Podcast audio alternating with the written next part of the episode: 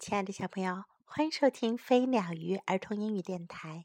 Welcome to Flying Bird and Fish Kids English on Air. This is Jessie. 今天，Jessie 老师要给大家讲的故事是《The Big Red Blanket》大大的红毯子。Will you play with me? Kara asked. 你能和我一起玩吗？卡拉问。Later, said her sister. 等会儿，她的姐姐回答道。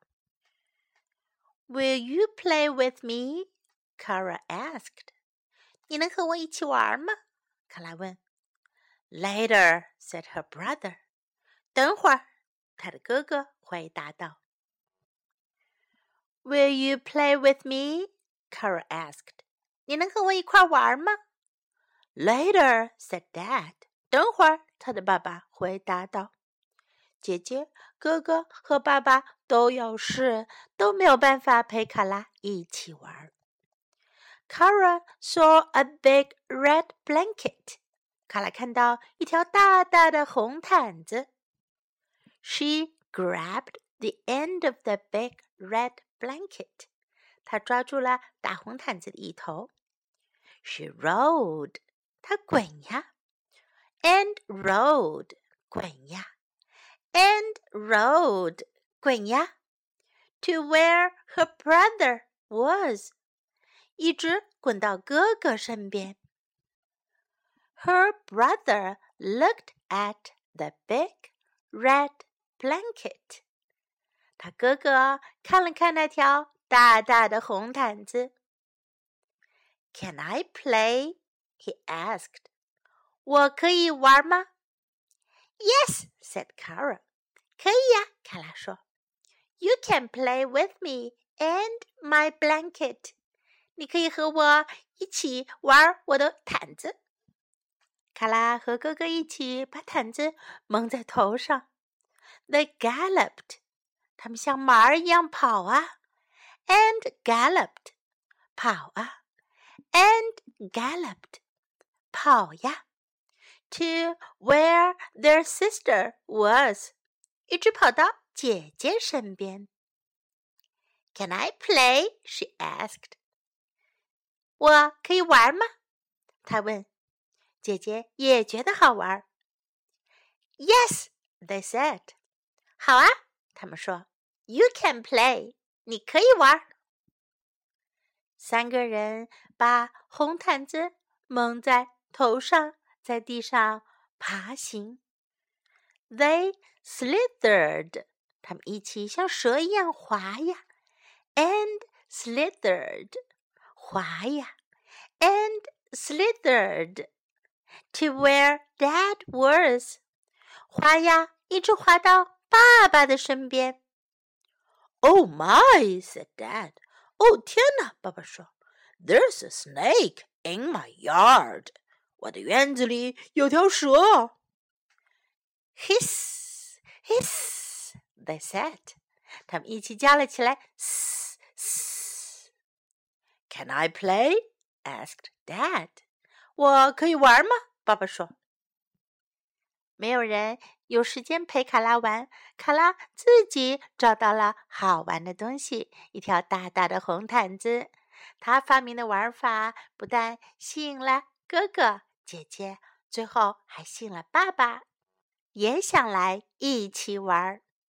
小朋友们，你们听了有没有想要去和卡拉一起玩那条大大的红毯子呢？今天的故事很简单，但我们也可以学到一些有用的句子。Will you play with me？你能跟我玩吗？Will you play with me？me？Will you play with me? Later，等会儿。Later, later，读得快一点就是 later。A big red blanket，一条大大的红毯子。A big red blanket. A big red blanket. Roll 滚动，roll roll. Can I play? 我能玩吗？Can I play? Can I play? You can play with me and my blanket. 你可以和我一起玩我的毯子。You can play with me and my blanket. You can play with me and my blanket. You can play. 你可以玩。You can play. You can play. Oh my! 哦天哪！Oh my! Oh my! There's a snake in my yard. 我的园子里有一条蛇，snake 蛇，snake。 There's a snake in my yard. There's a snake in my yard. 最后，请听一遍这个故事的英文版本。这个故事有点简单，小朋友们可以试着跟着杰西老师一起重复哟。Will you play with me? Kara asked. Later, said her sister. Will you play with me? Kara asked. Later, said her brother. Will you play with me? Kara asked. Later, said Dad. Kara saw a big red blanket. She grabbed the end of the big red blanket. She rode and rode and rode to where her brother was. Her brother looked at the big red blanket. Can I play? he asked. Yes, said Kara. You can play with me and my blanket. They galloped and galloped and galloped to where their sister was. Can I play? she asked. Yes, they said. You can play. They slithered and slithered and slithered to where Dad was. Oh my, said Dad. There's a snake in my yard. Hit they said. Can I play? asked Dad. 今天的故事就到这里。Hope you like it. This is Jessie saying goodbye.